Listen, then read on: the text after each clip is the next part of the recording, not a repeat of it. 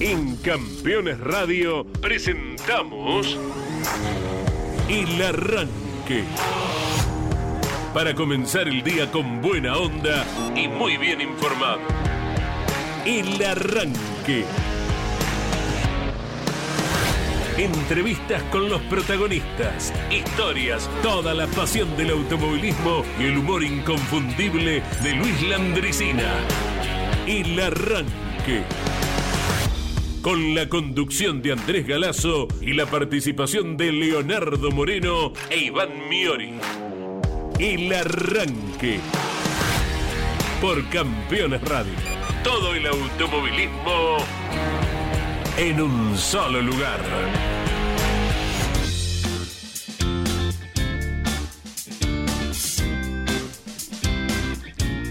Hola, muy buenos días. El deseo de una muy linda semana.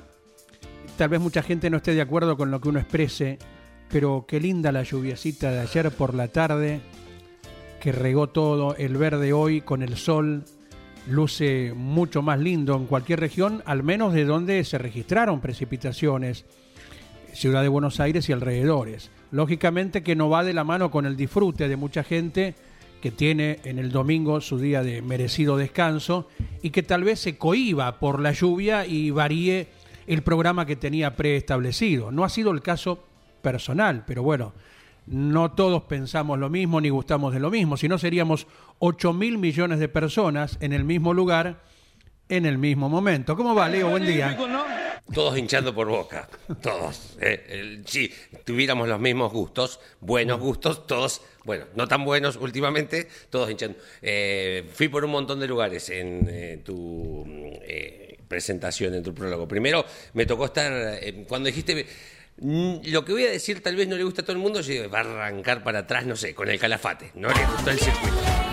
Yo digo, va a arrancar para atrás, digo, viene. No, y bueno, no, venía con el clima. Eh, donde me tocó estar el fin de semana en Tandil, maravilloso. Mira, eh, veíamos fotos tuyas, sí, sí, linda. Le vienen eh, errando bastante los pronósticos. Es o sea, es un tema cuando vos dependés laboralmente de eso. Digo que si yo, por ejemplo, el automovilismo que sigo de tierra da lluvia, lo suspendemos un jueves, viernes para no viajar veriendo botón y no llueve. ¿no? Digo, por ejemplo, y, si no da lluvia y te llueve sobre el fin de semana, te puede llegar a suspender la carrera. Por ejemplo, no había pronóstico de agua para el día sábado y fue un tormentón en la zona de Tandil. Y el domingo había pronóstico de lluvia y fue un día increíble. Se adelantó. Lindísimo, lindísimo. La cascada tandilense no es el Juan Manuel Fangio de Balcarce, no tiene el paisaje que tiene el Calafate, el autódromo del fin de semana, pero es hermosísimo sonalmente hablando. Es un circuito de tierra compactada que está a la vera de las sierras tandilenses. Em, a diferencia de Balcarce, em, por ejemplo, que es lo que más cerca tenemos y es nuestra catedral en la zona sudeste, eh, vos en Balcarce, cuando vas a ver una carrera, sos parte del paisaje, porque estás arriba de la sierra, ¿no? La, imagen, una foto desde abajo, me imagino desde el cartódromo, con toda la ladera llena de gente y los autos de TC, es, vos sos parte del paisaje. Tal vez no disfrutás la magnitud a la vista de lo que es el Cerro La Barrosa. En Tandil, como está a la vera, está abajo, mirás para la pista, vos en la cabina mm, de transmisiones, te parás, tenés la recta y toda la sierra de fondo es una foto hermosísima. Es un lugar bellísimo, bellísimo. Si no conocen, fue a correr un chico de Pablo Bolche, de Chivilcoy, era la primera vez que iba a Tandil en su vida. Si no conocen Tandil, no digo que vayan al circuito de carrera, péguense una vuelta porque es una ciudad hermosísima. Sí, Bien, bien, bien. A las 12 está Motor Informativo con Claudio Leniani. Allí tendremos todas las voces, todas las opiniones de nuestros compañeros acerca de lo que fue la actividad del fin de semana con la trascendente inauguración de un nuevo escenario donde el turismo carretera vio ganador a Julián Santero en durísima lucha con Mauricio Lambiris, con Santiago Mangoni y en el TC Pista Gabriel Gandulia que se hizo acreedor a su primera victoria en una última vuelta también eh, de película en la dura pulseada que tuvo con Tobías Martínez. Jorge Dominico en un ratito nos dejará sus conceptos acerca de lo vivido en Rosario y el domingo exitoso de Ignacio Montenegro en la categoría TCR sudamericano. también los datos que Leo ya dispone acerca de lo que ha sido en Río Cuarto el paso del eh, turismo pista. Tendremos en unos minutos, Iván, para compartir, buen día, un testimonio clarificador de Ricardo Juncos, ¿verdad? ¿Cómo estás, Iván? ¿Cómo te va, Andy? Leo, buen día para toda la audiencia del arranque por Campeones Radio. Aquí estamos una vez más. Eh, comenzando una semana que va a ser agitada, me parece, en materia automovilística, en materia periodística. Creo, creo que va a haber mucho, muchos días de análisis, ¿no? de debate, no solo por justamente la inauguración del Autódromo del Calafate, que desde ya queremos saber su opinión y si les parece correcto, Andy, Leo, esa va a ser nuestra consigna del día, ¿sí? Al 11 44 75 0000. ¿Qué les pareció el turismo carretera en el Calafate? ¿Lo pueden llevar por el lado de la carrera, del lado del circuito, haciendo un balance en general? Bueno, ¿qué les pareció entonces la inauguración de este autódromo? Enrique Quique Freile, a mí particularmente me encantó. Sí, hubo algunas pequeñas cositas que, no me gustaron, que la vamos a detallar un poquito más adelante. Pero bueno, abordamos su mensaje, 11 44 75 0000. Ahora, lo otro para discutir, para analizar en la mesa del arranque y de tantos otros programas de radio, de televisión, es lo sucedido ayer por la tarde, tipo 4 y media, 5 de la tarde, hora argentina, con esta tercera fecha de la IndyCar en Long Beach, donde se presentó Agustín Canapino. Si usted no vio la carrera y no sabe por qué se está hablando tanto de Canapino y sobre todo de Callum Aylott, el compañero, el jovencito británico, compañero de equipo del Junco Hollinger Racing, no sabe por qué se está hablando tanto de él, bueno, lo vamos a poner en contexto. Pero también vamos a escuchar la palabra de Ricardo Juncos, quien es el titular, el responsable del equipo. Eh, y vamos a explicar la, maniobra, porque se está hablando mucho de, ellos dos. Desde ya quiero dejar en claro que no, no me gusta para nada que Callum Aylott haya tenido que eh, ir a, las redes sociales para manifestar que recibió un montón de amenazas, de insultos por la maniobra justamente con el arrecifeño. No me gustó para nada, me dio hasta un poco de vergüenza. ¿eh? Y eso que son gente ya sé que no nos representan, porque la gran mayoría de argentinos no somos así. Pero me dio un poco de vergüenza. que no? No, no, no, no, Que no, que nada, que, o sea, no, salí, que, que, no se enojaron y sin entender, y después todo el contexto de, un montón de cuestiones. Que no somos como, eh, ¿qué mirás, bobo somos, holandés? Somos pasionales, sí, pero no creo, no. creo que o al menos yo no me metería en la misma bolsa. Pero no, nunca a, un jugador de Francia, de Holanda, en el contexto del Mundial. De Holanda, voy al partido de Holanda, el más polémico. ¿No? ¿Tampoco? No digo que le vas a escribir a Sidorf, eh, pero no, no, no, no te sumaste a la ola de enojo en algún momento. Probablemente, pero de ahí a ir a las eh, redes sociales del jugador, que uno, en realidad, uno escribe pensando que nunca te va a leer. para arrancar. Y evidentemente, por ser una persona famosa y demás, y de tanta llegada, y encima en otro idioma. Sí. Pero evidentemente llegó, porque si no, Si debe tener el teléfono explotado. Claro, pero si no, Callum Aylott no hubiese puesto el tweet que puso, que ahora lo vamos a leer, pero como ya nos, estamos metiendo eh, indudablemente en el tema, vamos a explicar lo que pasó. Carrera a 85 vueltas en el callejero histórico de Long Beach. Allí una vez eh, ganó en una oportunidad, si mal no recuerdo, Andy, Carlos eh, Reutemann, el Lole Reutemann. Ganó un par de veces en Long Beach, sí. Bueno, en ese circuito se presentó la Indy para la tercera fecha del campeonato. No venía siendo un fin de semana mm, muy em, fácil, eh, más, más bien un poquito difícil en realidad para los dos del Junco Hollinger, para Aylot y para Canapino, con entrenamientos eh, un poco enredados, la clasificación también, y la carrera que era una especie, como titula Canapino, para sobrevivir. Em, en un momento que todos, todos habían ingresado a los boxes para el cambio de neumático y demás, Canapino queda puntero. Canapino no entra. Por orden de equipo le dicen, Canapa, seguí. Por ende, queda primero. Hay capturas de pantalla de ese momento. Hay capturas de pantalla porque era Canapino liderando el pelotón. Sí. Eh, cuando se relanza la carrera, porque en el medio hubo un accidente, Canapino liderando el pelotón, lo sacan a la pista a Calum Aylot, con neumáticos fríos y todo lo que eso implica. Canapino pierde tiempo detrás de, de, que no, no, no tenía, mm, al momento de rehabilitarse la competencia, Canapino saca una buena diferencia, una llamativa diferencia que decíamos, wow, míralo. Eh, y ahí se topa con Aylot y pierde una buena cantidad de segundos atrás de su compañero de equipo. Tal es así que el rezagado, otro, que venía atrás de Canapino, intenta pasarlo y en esa maniobra de superación Canapino roza el muro con el neumático delantero izquierdo, se rompe el brazo de dirección, se rompe el brazo de dirección eh, y tiene que ingresar a boxes, se queda una buena cantidad de vueltas, parecía abandono, después volvió a ingresar a la pista, termina la carrera en el puesto 25, pero a más de 25 vueltas del líder. Y esa fue la polémica del fin de semana. La queja entonces de los argentinos era más que nada para con Aylot por lo que había pasado en pista, por hacerle perder tiempo a Agustín y demás, sin saber lo que en un ratito nos va a explicar el propio Ricardo Juncos. Correcto, y también estaremos en contacto con Lon Chileniani, aún en el Calafate, nos brindará un panorama de cómo está la mañanita en semejante lugar de la Argentina, cómo es el día después, a que todo el gran circo ya levantó las carpas y se fue.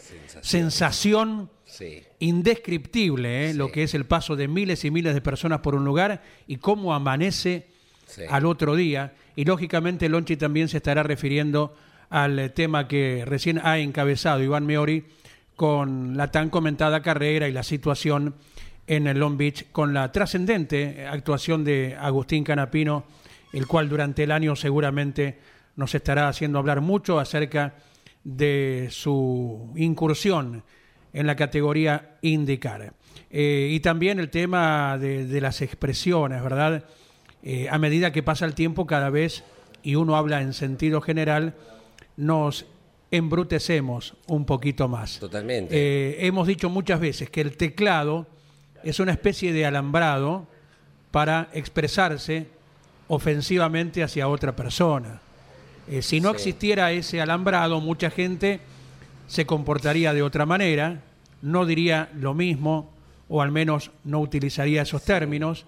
Y si estuviera cara a cara con la persona aludida, tal vez, tal vez, seguramente, no sería a lo mejor tan vulgar en las expresiones. Todo el mundo está en derecho de opinar, pero eh, marca un poquito eh, la talla de quien lo hace, cómo se expresa, ¿verdad?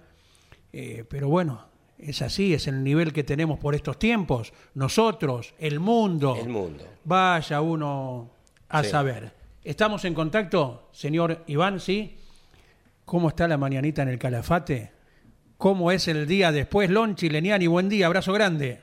Andy, querido, un fuerte abrazo para vos, para toda la audiencia del arranque. Si pudiera reflejar lo que estoy viendo, es literalmente un cuadro acá a la ventana de la habitación eh, del hotel donde estamos eh, instalados, que es realmente una atención permanente que nos han dicho la gente del Hotel Imago. Tenemos el lago argentino de frente, y día nublado.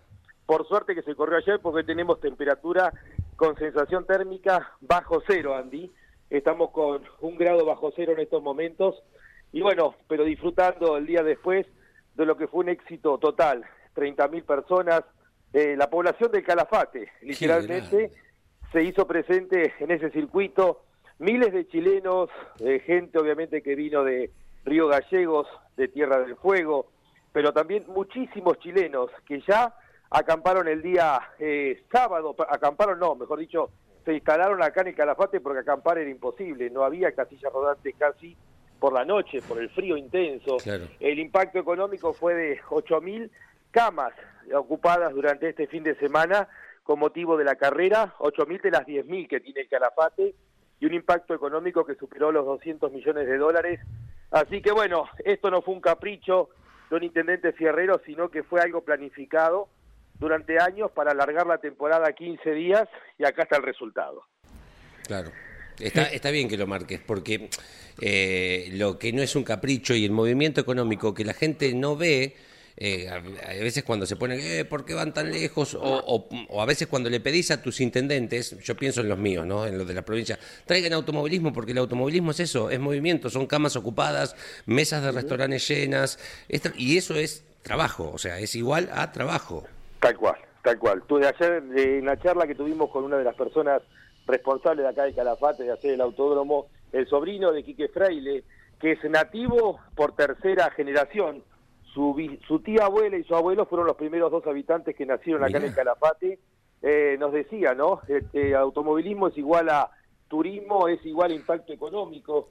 Así que hay que entenderlo y bienvenido. Pero bueno, no quiero distraerme, obviamente que estoy a disposición para todo lo que tenga que ver con lo que están estamos hablando de acá del Calafate, pero bueno, quiero referirme puntualmente, anoche estuve en contacto con Ricardo Juncos, dentro de nuestro grupo repliqué el comentario de Ricardo, eh, quiero decir que me parece un absurdo cómo se manejó toda la situación y las cosas como son. Ustedes saben que yo no, no soy de dar vueltas.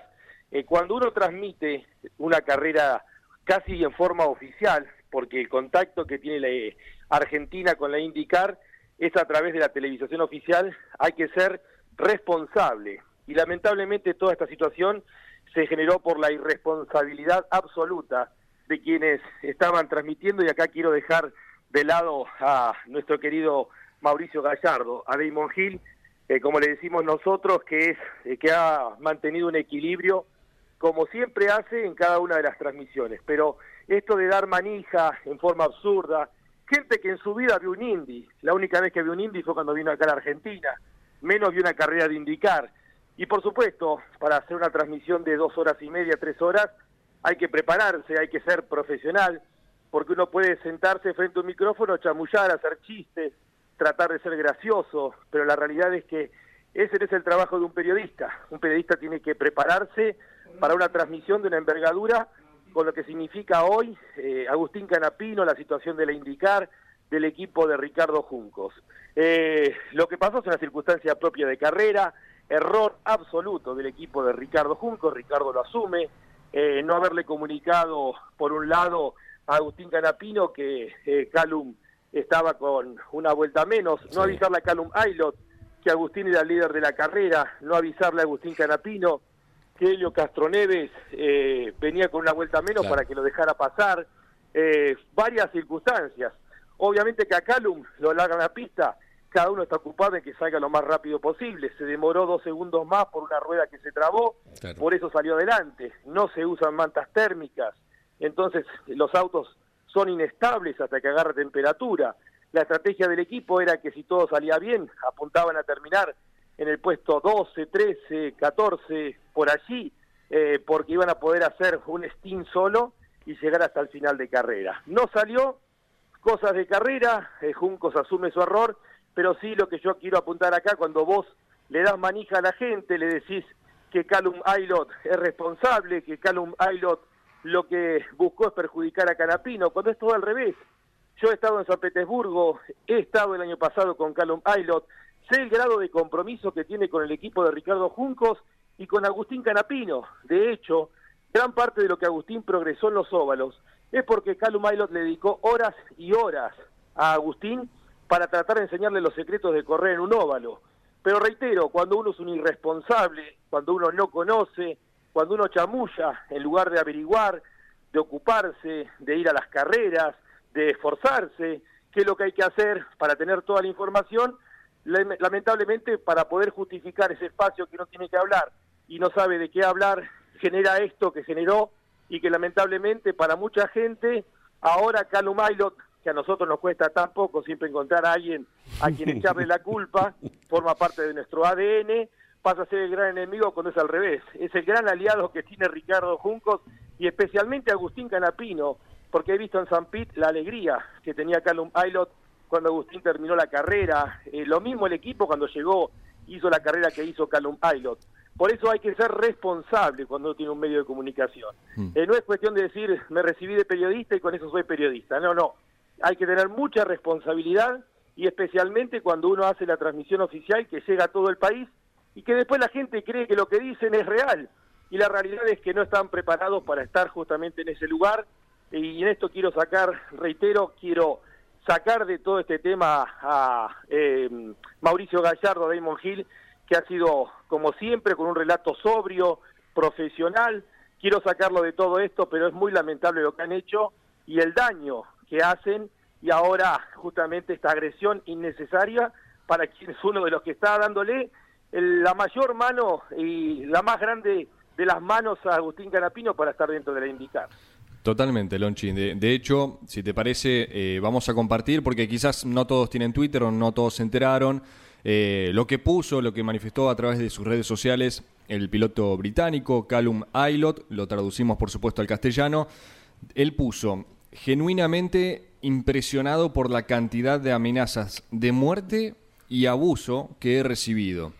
Definitivamente un nuevo récord por mucho. Realmente aprecio el esfuerzo por ayudarme a aprender todas estas nuevas palabras en español. Me voy a la playa ahora. Hasta luego.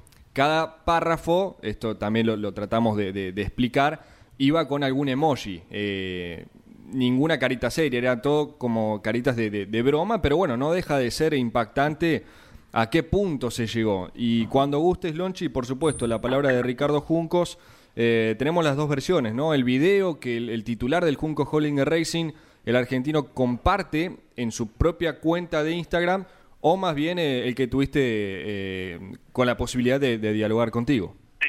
Eh, el que ustedes quieran. La realidad es que Calum Aylot le cuento que fue piloto Ferrari, fue el tercer piloto de la escuela Ferrari hace dos años atrás. Eh, Ricardo Juncos y eh, Hollinger apuestan por él, lo llevan a la IndyCar.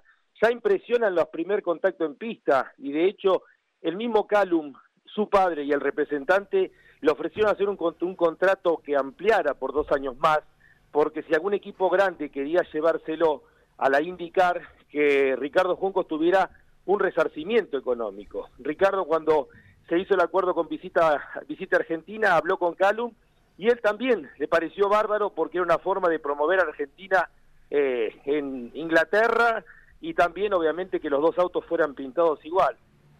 Y bueno, cuando todo comienza de una irresponsabilidad absoluta de quien transmite una carrera de autos, que a gente que le dan manija y que se engancha eh, para volcar sus frustraciones eh, sobre otra persona, lamentablemente se genera esto que no que nos pinta lamentablemente obviamente como dijo Andy no somos todos también lo dijo Iván no no somos todos pero digamos totalmente innecesario. Por eso digo cuando uno tiene un medio de comunicación hay que ser responsable. Eh, y la verdad que todo esto se llega a este punto por una irresponsabilidad absoluta.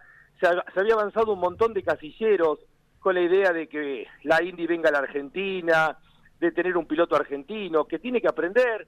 También esto de que ya después de dos carreras, palabras autorizadas del automovilismo argentino diciendo que ya está para ganar. O sea, eh, cada carrera es un aprendizaje y quedó demostrado que no todo, eh, que no era tan fácil, que Agustín en Long Beach se encontró con un circuito que no encontró todo el fin de semana, que le costó mucho. La estrategia de ponerlo adelante era una muy buena idea de Ricardo, con esa picardía que es también parte de nosotros. Por eso esto es una involución, porque obviamente no termina en Calum, dentro de la categoría, obviamente se sabe que ha recibido amenazas innecesarias. Entonces, ¿cómo van a venir a la Argentina si lo están amenazando a uno de los pilotos que corren la IndyCar? Por eso hay que ser responsable, no se tiene idea de los lugares que se ocupan, que a veces caen porque caen, porque esta es la realidad, caen porque caen en esos lugares. Mismo este muchacho Alex Pombo, el mexicano, pobrecito, realmente también, o sea, con comentarios absurdos, eh, que no conoce, es realmente una pena todo lo que pasó ayer y ojalá sirva de aprendizaje para que no se cometan más estos horrores que se cometieron en la transmisión del día de ayer y que terminaron desencadenando en esto. Particularmente creo que el periodismo, eh, no solamente esto, te fogonea y, y vos, o sea, no sé, escucho política en la mañana y salgo con la cabeza prendida a fuego, escucho fútbol y si el relator empieza con el árbitro, con el árbitro, con el árbitro, y es muy probable que pase como en esta cuestión. Eh, y que por eso yo creo que la mayoría, por ahí siempre globalizar y generalizar es, un montón, pues no somos así, somos así. Para mí somos en gran parte así. Algunos lo exponen, otros no, otros con, sin groserías, otros con palabras más medidas, pero también mostrando su enojo. Eh, estoy convencido que los comunicadores somos los responsables, o sea, los que tenemos la chispa para que el polvorín explote o no explote.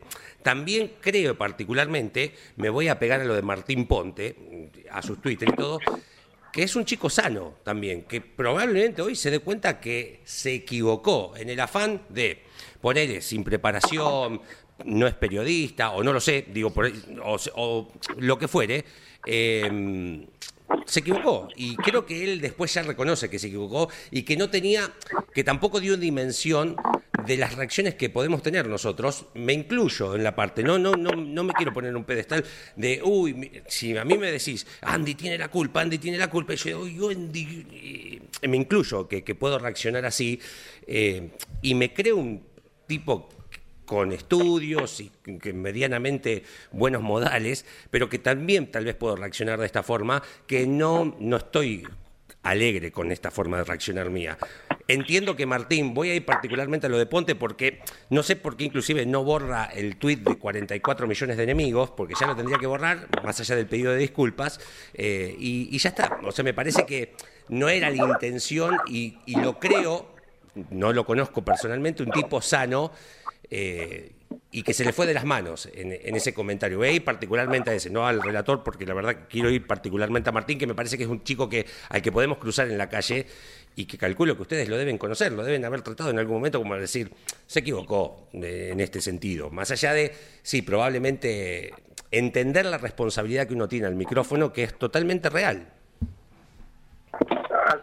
Así eh, este, recibirse de periodista no significa que uno sea periodista. No, está bien, pero no, ah, hay que ser responsable. tampoco. Eh, obviamente que a Martín lo conocemos como piloto. Eh, creo que hay un personaje que era armado, obviamente, en esas carreras de NASCAR que transmitían, que son 3, 4 horas, que son muy difíciles de llevar adelante. Convengamos que transmitir una carrera de NASCAR, como hicieron durante tanto tiempo, es muy difícil. Creo que hoy por hoy el único que sabe realmente de NASCAR en la Argentina es Matías Sánchez por eso, digamos, pero vos cuando transmitís una carrera de indicar que son dos horas y, que obviamente tiene la atención que tiene, o tenés que ser muy responsable cuando hablas. Eh, y creo que también el personaje se lo ha tragado, hacerse el gracioso. Y reitero, o sea, digamos, me parece que hace, ha crecido mucho como periodista, ha crecido mucho, pero cuando vos eh, haces una broma tenés que también medirlo en función de la audiencia que tenés. Y por otro lado, esto de generar una grieta innecesaria, absurda. Pero reitero, cuando vos no estás preparado para transmitir una carrera de indicar, bueno, obviamente tenés que ocupar el espacio, querés decir cosas graciosas y, y hay que ser responsable. Y lamento muchísimo todo lo que está pasando, lamento muchísimo las agresiones, no nos cuesta nada en lo deportivo ni en lo social enseguida buscar un culpable, buscar un enemigo, buscar a alguien a quien echarle la culpa y lamento, sinceramente, porque todo lo que se había avanzado era muchísimo con la intención de traerla a indicar. Esto, esto va a dañar seguramente la, la idea de si se viene o no se viene en Argentina. Por eso, digamos, hay que bajar eh, el, el, nivel, bajar eh, a tierra la realidad. Ricardo asumió su responsabilidad. En el momento uno que ha visto tantas carreras se da cuenta que fue un error del equipo. Entonces, mucho más se tienen que dar cuenta aquellos que tienen la responsabilidad de transmitir justamente la carrera para todo el país. Así que bueno, muchachos, era decirles esto simplemente. Eh, lamento profundamente, nosotros mismos a veces cuando le echamos la culpa que hay una conspiración del mundo con nosotros, eh, habría que darse cuenta que muchas veces los peores rivales, los peores enemigos que tenemos nosotros somos nosotros mismos, ¿no? Eh, si dejamos de echarle la culpa al mundo creyendo que hay una conspiración contra nosotros, armada desde todos lados, y nos, nos diéramos cuenta que todo lo que se construyó con la intención de traerla a indicar a la Argentina, lamentablemente se ha perdido muchísimo con esta acción que se ha hecho en el día de ayer y que sigue replicándose en las redes, bueno, nos daríamos cuenta que somos los peores enemigos de nosotros mismos. Los dejo seguir adelante con el programa, les mando un cariño grande a los tres. Y bueno, desde el Calafate también acá tiene un oyente que está siguiendo Campeones Radio, un fuerte abrazo, hoy a las 5 de la tarde estamos con Fórmula 1 en un programa especial de dos horas porque estamos llegando a los 100 programas, así mm. que un cariño grande para los tres. Felices 100 eh, programas, Lonchi, dos horas nada menos hoy con eh, estelares voces que te estarán acompañando. Gracias, Andy, un cariño grandote para los tres. Re dulce, ¿eh? bueno, bueno, Leo. chao, chao. Allí estuvimos con Lonchi Leniani directamente desde la ciudad donde ayer corrió el turismo carretera, inaugurando un nuevo escenario. Eh, hecha la salvedad de que uno mm, ha visto las imágenes por televisión. Y cuando se diseña el circuito, mejor hacerlo, me parece, me parece, si soy el primer equivocado de la fila, levanto la mano, diseñarlo como para que no haya esas partes pintadas por donde luego se autoriza a circular. Ah, calafate.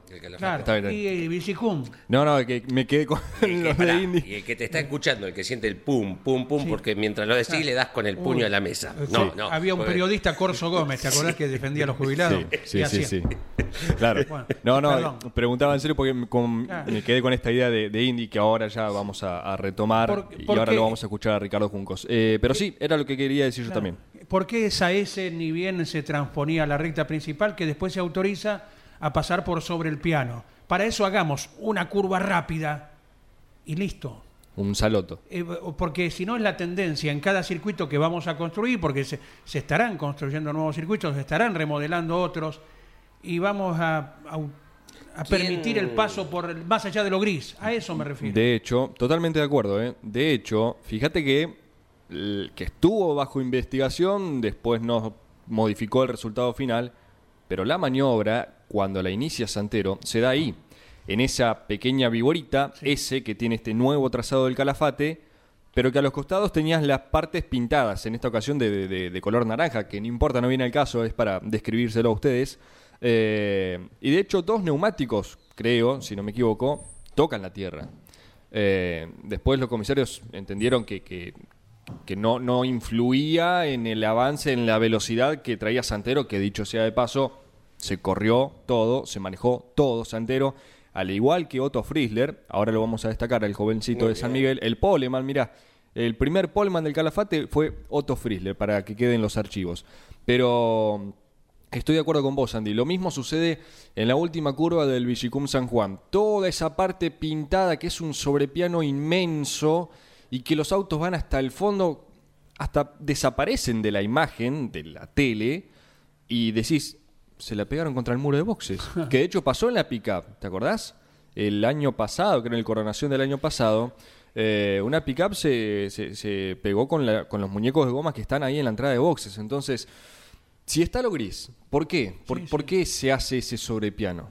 Exacto, vos podés decir en el Vigicum porque fue un circuito que se diseñó como para el motociclismo claro, y a lo mejor le queda corto de viraje ahí a un auto de turismo carretera. Pero este no, se estrenó, se construyó y se fue monitoreando a medida que se construía. Con esto no, eh, se, va, se lo va revisando a medida que... Y la Subcomisión de Seguridad y Circuito de la CTC. Y algún piloto habrá ido a verlo. Y también, sí. Eh, algo por eso la, gente de Calafate no hizo el circuito a mi gusto y piacere y ahí quedó. No, o sea, se, lo va acompañando. Claro. Y para mí el año que viene, eh, o cuando vuelva a tener turismo carretera o alguna otra categoría, para mí va a tener modificaciones. Eh, ojo, eh, hubo cambio de punteros en las dos categorías. La carrera fue bárbara. No, le caemos al circuito, no, no se pasa nadie. no, hubo cambios lindos, la, en la incertidumbre hasta el final, más allá de reanudaciones que en algunos casos modificaron, ¿verdad?, la posibilidad de pasarse o no, o favorecieron. Pero me gustaría eso porque eh, siempre aludimos a la gente que a lo mejor no está tan cerca y lo ve y dice, ¿y cómo es? ¿Pueden pasar por ahí arriba? Eh, ¿Para qué se hizo este dibujo si después utilizamos la otra parte? Igual si a lo mejor algún día está la adherencia comprometida, porque no es la misma adherencia en el asfalto, en lo gris, que en la parte pintada. Claro. ¿Verdad? Y ahí puede haber algún zafarrancho importante también. De hecho, habían puesto, perdón, Leo, habían puesto inclusive para el domingo, porque el sábado no había reductores de velocidad en esa zona pintada. Y igualmente las 25 vueltas, las 30, no sé cuántas fueron, las pasaron todas por allí a fondo. Pero bueno, será tema de análisis porque ahora con este son dos circuitos en los que hay que eh, ponerle eh, la atención. El Vigicum de San Juan, con, estas zonas pintadas estamos hablando, ¿eh? Lo mismo pasó en San Nicolás el año pasado, como para intentar definir, bueno, o lo gris, o lo gris y un poquito más, pero ser claros en ese concepto. Y a lo mejor alguien puede decir, este habla de bronca, porque el viernes en la tira con Caito dije minuto 25 para la pole. Ah, Oh, pará, Hicieron minuto 19. Perdón, yo, yo estaba, yo coincidía con, con Lonchi, estábamos de minuto 28. ah, sí. Sí, sí, sí. a lo mejor minuto si se hubieran 28. dado por arriba de lo gris y así. Claro, minuto 19. Fue tremendo, o sea, y se lo vio realmente un circuito muy, pero muy veloz. La carrera, creo que estamos los tres de acuerdo, eh, estuvo bárbara, cambios en la punta, como hace mucho no se veía. Y la victoria entonces para Julián Santero, en ese podio que integró con Mauricio Lambiris y Santiago Mangoni, que en definitiva partía adelante, después el Valcarceño fue perdiendo un poquito de, rendimiento. Ahora los vamos a clasificar a todos. Eh, y en un ratito también la palabra de Ricardo Juncos. eh, hay un tuit de Franco Colapinto que le contesta a Calum Mailot, que se los quiero leer, obviamente traducido al, al castellano, ¿no? Al español, porque Colapinto le contesta en inglés, los maneja muy bien el jovencito de Pilar. Tenemos muchísimo, pero muchísimo tema de, de análisis aquí en el arranque. Bueno, ganaron Miguel Cancelaro en la clase 1 nuevamente, había ganado la apertura del año, estoy hablando del turismo pista el fin de semana en Río Cuarto, eh, Chair Echeveste ganó en la clase 2 y Martín Badaraco fue quien se queda con la victoria en la clase 3. Hoy es el Día Internacional del Malbec, internacional, eh, es nuestra, mm, si se quiere, nuestro varietal más importante. Eh, desde el 2011 es el Día Internacional del Malbec en todo el mundo, 45.657 hectáreas están cultivadas en la Argentina. Es el vino que mayor producimos en nuestro país y somos el mayor productor de esta uva en todo el mundo. Eh, la fecha tiene que ver con que en 1853, un 17 de abril, Sarmiento fundaba mm, la primera escuela de agricultura y quinta en la provincia de Mendoza con el fin de impulsar el desarrollo vitivinícola en aquella provincia. Sarmiento, un adelantado en estas cuestiones. Por eso, más allá de que en el 2011 se elige el 17 de abril, tiene que ver con esa fecha en particular.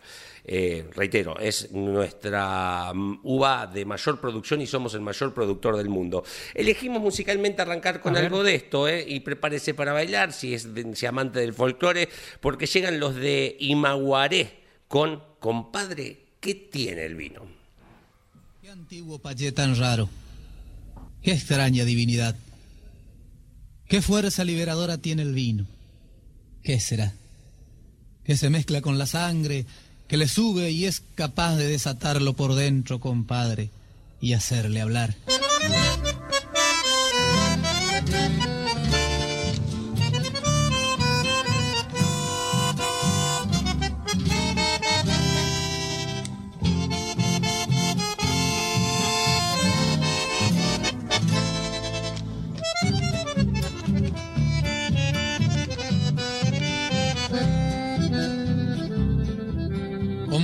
Que tiene el vino que usted al tomar comienza a sentirse hombre y empieza a hablar. Hablar de lo que más quiere, de su verdad. Y es como si despertara la realidad. Compadre, piense un poquito qué va a pasar. Un día de estos la gente llega a tomar el vino que necesita y empieza a hablar, hablar de lo que más quiere que va a pasar. Traigan el vino, más vino, tráiganlo acá que mi pueblo está callado y es hora que empiece a hablar. Denle vino y vino bueno y ha de gritar su verdad y ha de cantar para el mundo su canto de libertad.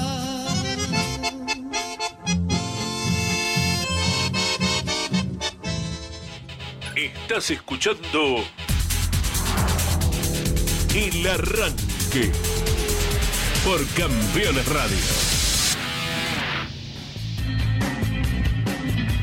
41 minutos de las 10 de la mañana de este día, lunes 17 de abril del 2023. Aquí estamos en el aire de Campeones Radio. Somos el arranque en la ciudad autónoma de Buenos Aires. Tenemos una muy linda temperatura que ya ronda los 16 grados. Vamos a ir hasta los 20 y hoy alrededor de las 11, 12 de la noche, ya tal vez las primeras horas del día de mañana, eh, hay pronóstico de algunas precipitaciones aquí en la ciudad autónoma de Buenos Aires. En en la provincia de eh, Buenos Aires, eh, llovería alrededor de las 4 o 5 de la tarde. Tenemos 14 grados, 21 la máxima para el día de hoy. En Altagracia se viene un gran fin de semana, climáticamente hablando, para la actividad automovilística. Tenemos 15, vamos hasta los 21 en Tupungato, donde se cosecha esta uva fantástica de que es el Malbec, entre mm. tantas otras. Tenemos 11 grados, vamos hasta los 16. Llueve, hoy por la tarde no verá emisiones. Tenemos 23 grados de máxima, ya estamos en los 21. Hablando de Tupungato, sí. esta semana Todavía no le puedo prometer el día porque lo estamos coordinando, ojalá. Eh, no conozco Mendoza. y eso que, está arriba de Neuquén. Eh, vamos a hablar con eh, uno de los representantes de Tupungato, Mendoza, que corre en el Procar 4000, de apellido ah. numeroso. Magini. Uh, ¿Cuántos Magini hay? Hay un montón. está Luis, Fabián, que son los hermanos mellizos, si no me equivoco. Está Luisito Magini, Coqui Magini, un montón. ¿Y son, de Sí, son, y van a todas las fechas del Procar. En cualquier momento hacen la fórmula Magini, sí, la monomarca Magini. Es una historia fantástica que lo vamos a tener ¿eh? en algunos de estos días. Estamos en, conversaciones con, con, Luis Magini, el mayor de la dinastía.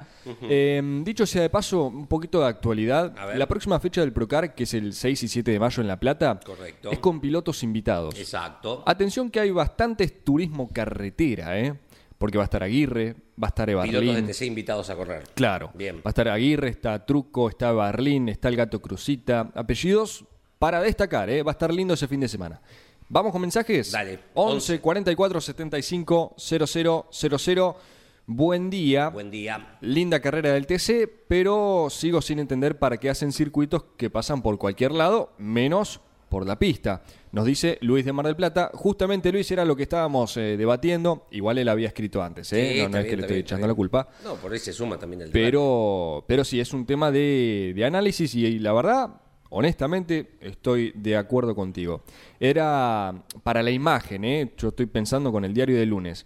Esa viborita que tenía, que tiene el calafate después de la recta principal creo que hubiese sido una bellísima imagen ver cómo la encaraban todos juntos en ese gusano metálico, cómo iban todos de derecha a izquierda.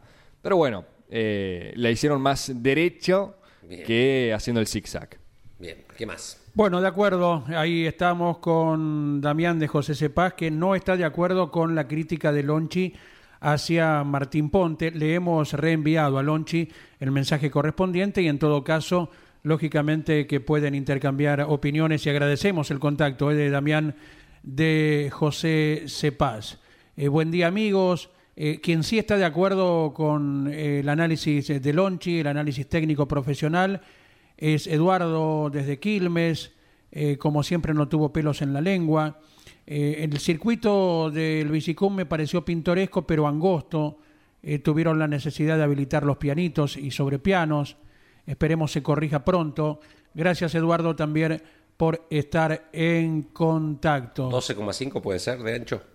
Sí, que escuché. Sí, sí, sí, sí. Metraje. Y 3.800 metros de, extensión. 13 tiene el autódromo de la Barría, para que se den una idea. si alguien lo quiere comparar, ¿no? Eh, ¿La Pedrera es el más ancho hoy actualmente? Y la pedrera tiene, no sé, 200 metros de ancho en la recta principal, más o menos. Es lo más parecido a. El ancho, señores, Punta Indio. Claro, Punta, punta Indio. eso. Base aérea de Morón. Que muchas veces el ancho tampoco garantiza que vaya a haber mil cambios de punta de la carrera, porque, se hace la huella, la adherencia, Exacto. y donde querés ir un poquito afuera de ella, ya Tal eh, partís, ¿no? Claro. Totalmente. Eh, Luis de Pilar también nos deja su mensaje.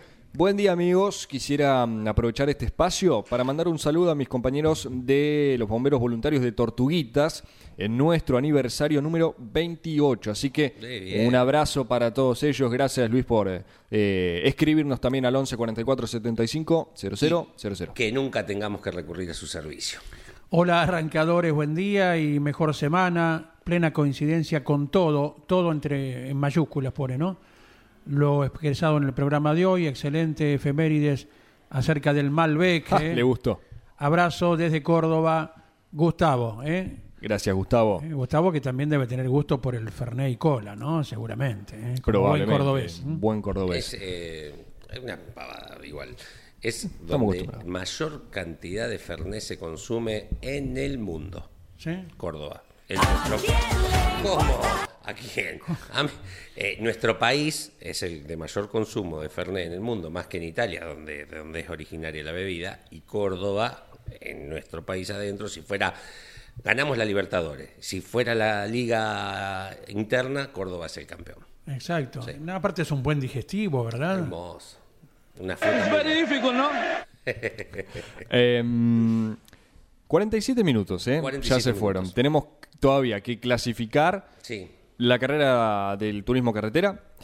Y me quedaba pendiente el audio de Ricardo Juncos, este, ah, em, esta explicación que él hizo eh, a través de su cuenta de Instagram. Eh, bueno, obviamente detallando por qué pasó lo que pasó y, cuál era el, plan del equipo. ¿Le parece bien escucharlo? Andy, Leo, el testimonio de Ricardo Juncos. ¿Cómo está gente de Argentina? Quiero aclarar lo que pasó en la carrera de hoy. Trabajamos muy bien en equipo. Si hay alguien que está ayudando más que nadie Agustín Canapino es Calu Mailot. Lo que pasó hoy en la carrera fue una lástima, tuvimos mala suerte, no fue mala intención de nadie. Sé que están muchos comentarios en internet que no están buenos porque es, muy injusto lo que está pasando con Calum y de la manera que lo están tratando, inclusive algunos periodistas.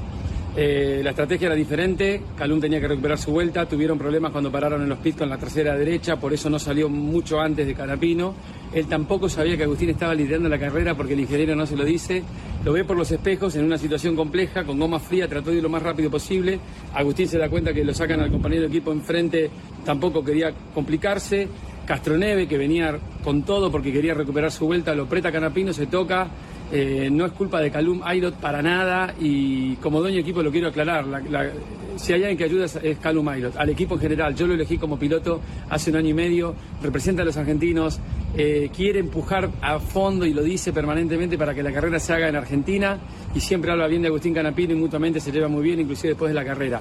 Fue lamentablemente un incidente, vamos a mirar para adelante, vamos a Argentina como siempre. Eh, veámoslo por ese lado porque se lo estoy diciendo como es. Así que eh, les agradezco siempre el apoyo a Juncos Racing, a Canapino y a Calu Milo, que además dice visita Argentina y está con todo con nosotros. Así que tengamos paciencia, estas cosas pueden pasar. En este caso fue una situación de carrera, no fue culpa de nadie, mucho menos de Calu Milot.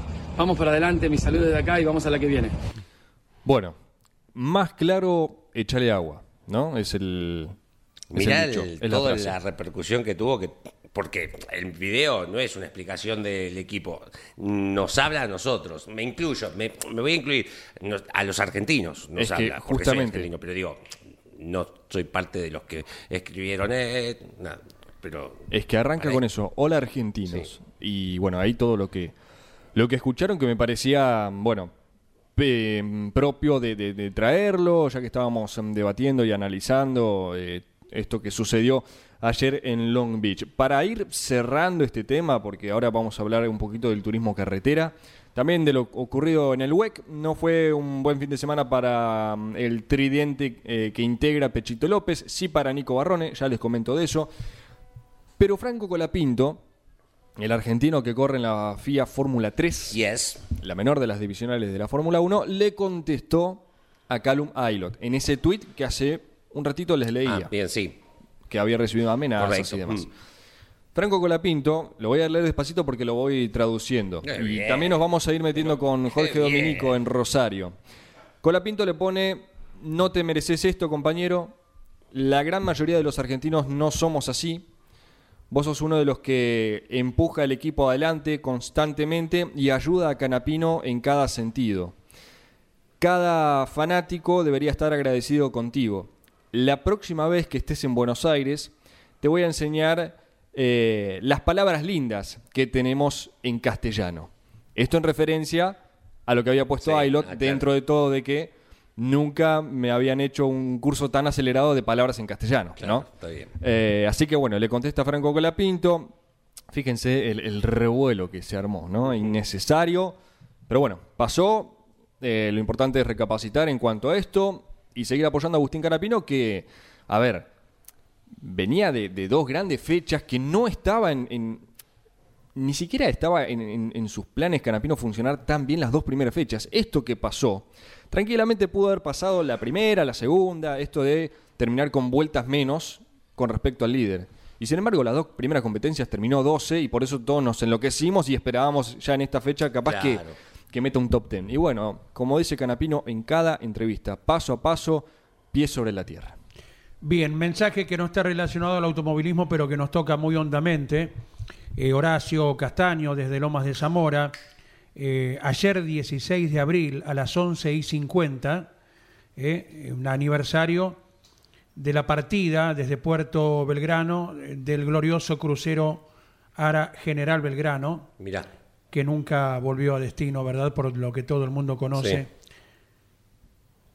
el bombardeo eh, fuera de la zona de exclusión en 1982. Gracias por compartirlo, Horacio y permanentemente la gloria y honor a nuestros héroes de Malvinas. Buen día, campeones. Eh, la verdad que el circuito del Calafate como que no redondeó, algo falta. Seguro lo van a mejorar para, para que tenga mejores sobrepasos. Abrazo grande desde Tandil, nos dice Juanjo Ugarte también, ¿eh? al 1144 750000. Agradecidos a todos. Lo que gusta expresar, enviado especial de campeones a Rosario Jorge Dominico, buen día. ¿Qué tal, Andy? Buen día. Bueno, eh, bellísimas carreras, eh, las, del TCR en Rosario. Rosario invita a un tipo de vehículos como este a, que siempre se haga eh, competencias friccionadas, pero además la primera carrera, una vez que se largó, comenzó una llovizna leve, pero suficiente como para que temperatura de asfalto cambie, para que en alguna parte se haga un poquito resbaladizo, las gomas que tardaban en tener el momento ideal y las complicaciones de autos que tenían alguna leve ida de trompa. Se hizo una carrera súper friccionada, pero bien, destaco muy bien. Y, los roces y pequeños que hubo con algo de, de, vehemencia y que se pasaron tal vez del límite en el resultado del toque, eh, fueron reconocidos por los pilotos, por ejemplo, entre Bernie Javer y, Juan Ángel El Colo Rosso que se dieron un par de maniobras muy lindas. En una se pasa un poquito en el frenaje Javer, pero en realidad lo reconoce. No es que él fue a buscar esa maniobra, sino que fue un, mínimo error, pero venían tan cerca. Después le termina dando, devolviendo la posición en recta principal. Y el que aprovechó todo eso, hizo una maniobra arriesgada y le salió impecable, fue Nacho Montenegro, que largaba tercero atrás de ellos dos. Pesini, que como había cambiado el motor, venía desde el fondo con todos los autos de la misma marca, el Link Co, de 19 llegó cuarto. Gran remontada del campeón que recuperó ritmo. Y la segunda carrera lo tenía Nacho Montenegro largando octavo por una inversión de grilla. Aún así, llega un momento en el que empieza a, superar tanto él como su compañero de equipo Casera. Lo que estaban eh, esos ondas de la escuadra Martino fue impresionante. El uruguayo Casera termina segundo porque Nacho lo sorprende en una maniobra de karting en el final en una chicana cambiándole eh, la posición y, frenando de una manera impecable. Es, es un distinto. El chico tiene 18 años, tiene un, arma, un vehículo que le permite ir a ese ritmo y es eh, parte de, esta nueva camada uno que se destaca mucho. Ya venía de ganar una en Córdoba, inclusive, ¿eh? 3 de 4 entonces. Claro. Sí, sí. Y Walter Hernández no fue esta carrera, ¿no? Eh, Walter no fue, eh, había avisado, tenía un compromiso personal, también uno de los brasileños que, que venía, Rachel, no fue, por eso de 22 de la primera fecha fueron 20 eh, sin embargo, la proyección es dentro de dos semanas en Termas de Río Hondo recuperar la cifra de, vehículos y además con pilotos invitados porque es carrera de endurance. Bien. Bueno, pensando en el campeonato, la ausencia de Walter, que es el otro ganador, digo, la faena, la cosecha de puntos ha sido importantísima. Sí, sí, sí. 155 ya, ya suma Nacho en, pocas fechas. Eh, supera eh, por más de 50 a su escolta, que ahora es Bernie Javer. Sí, sí, es mucho. Bien, eh, ¿clasificamos al turismo de carretera con sí, la de Santero del fin de semana? Exacto, lo propio entonces para el mendocino. Eh, dicho sea de paso, si les interesa en las redes de campeones, Twitter, Instagram, Facebook, ¿Dónde, te conviene que me meta? Eh, Instagram. Ay, justo abrí Twitter. bueno, no importa. ¿qué, tengo que buscar? La que más te guste. Arroba campeonesnet.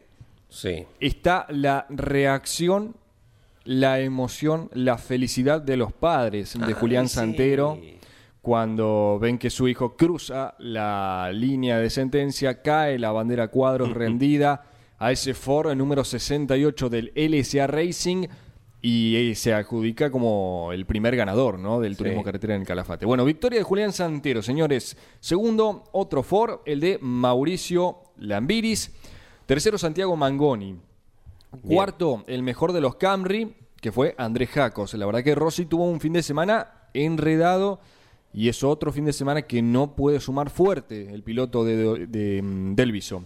Quinto, el mejor dos, que fue Jonathan Castellano. Sexto, gran remontada de Leonel Pernía, convirtiendo un fin de semana de menor a mayor.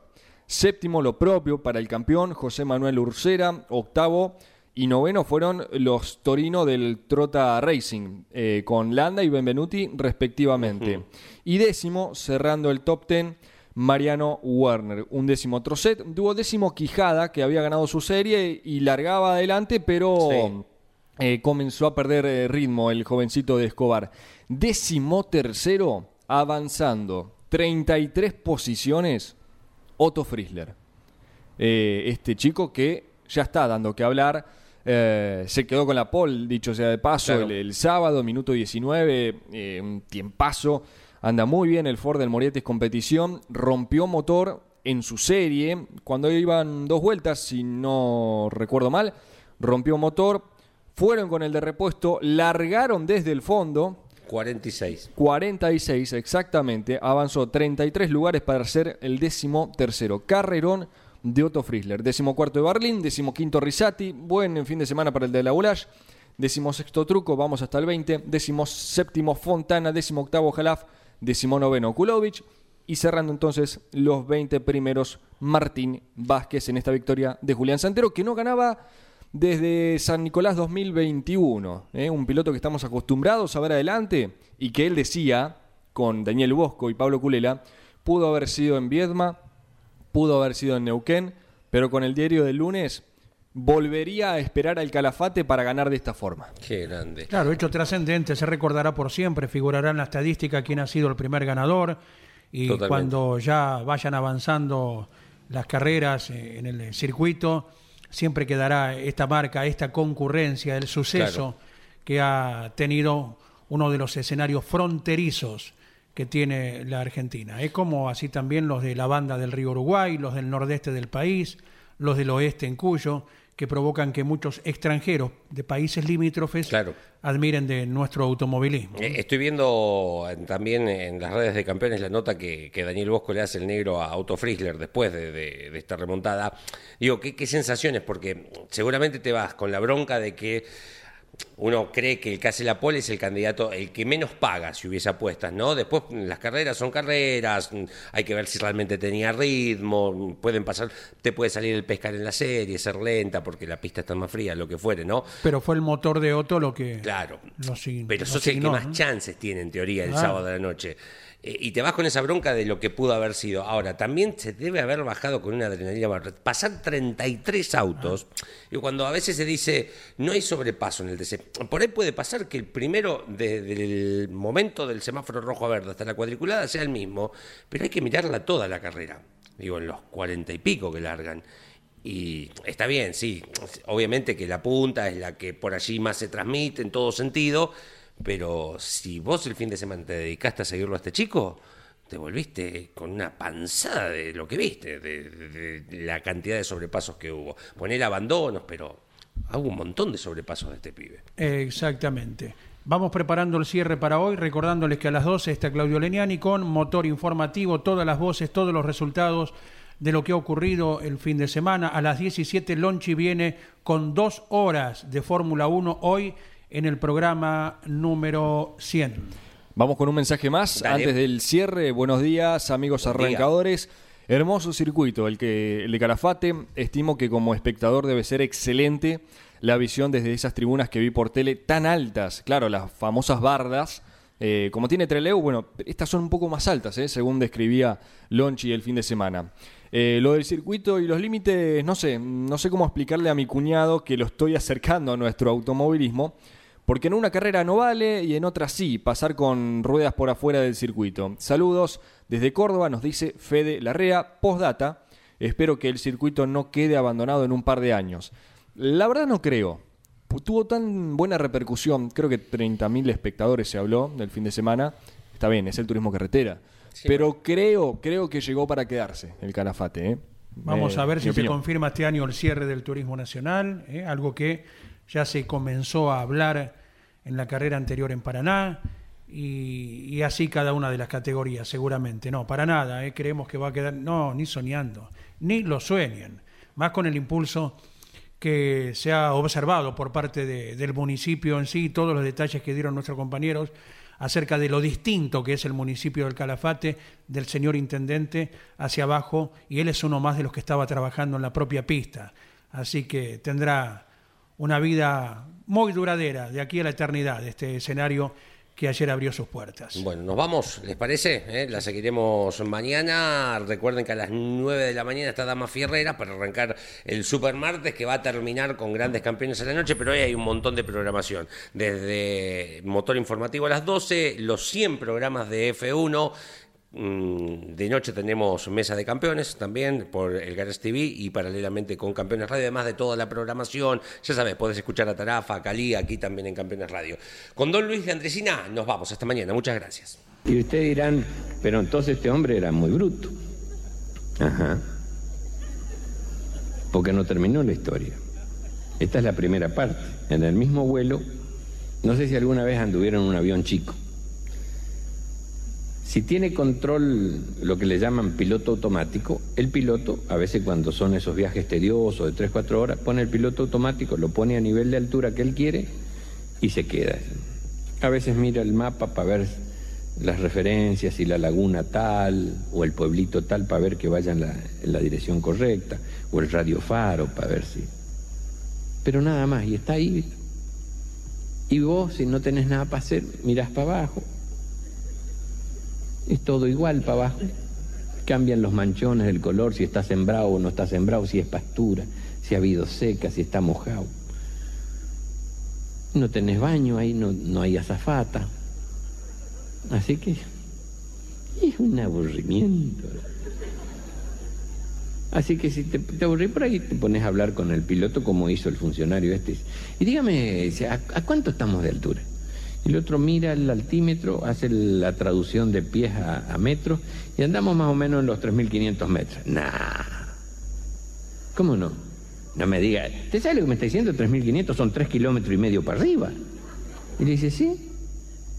Pero, ¿te sabe lo que me está diciendo? ¿Cómo no se lo voy a decir si vivo de esto? ¿Quiere más? Le dice, y le destranca el, piloto automático. Y lo mete para arriba, y lo nivela a 4.800. Acá estamos a 4.800. No puede ser. ¿Quiere más? 5.600, 6.700, 7.000 y lo niveló. Acá estamos a 7.000 metros. 7.000 metros. Realmente estoy impresionado. Usted sabe que yo soy funcionario, soy nacido y criado acá. Y orgulloso de esto. Y yo tenía conciencia de que nuestra provincia era grande, pero no sabía que era tan alta.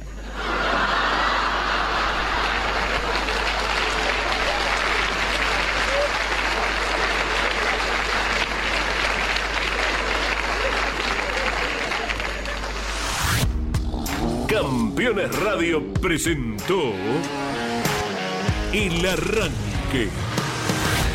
Entrevistas con los protagonistas, historias, toda la pasión del automovilismo y el humor inconfundible de Luis Landricina. El arranque. Con la conducción de Andrés Galazo y la participación de Leonardo Moreno e Iván Miori. El arranque. Por Campeones Radio. Todo el automovilismo en un solo lugar.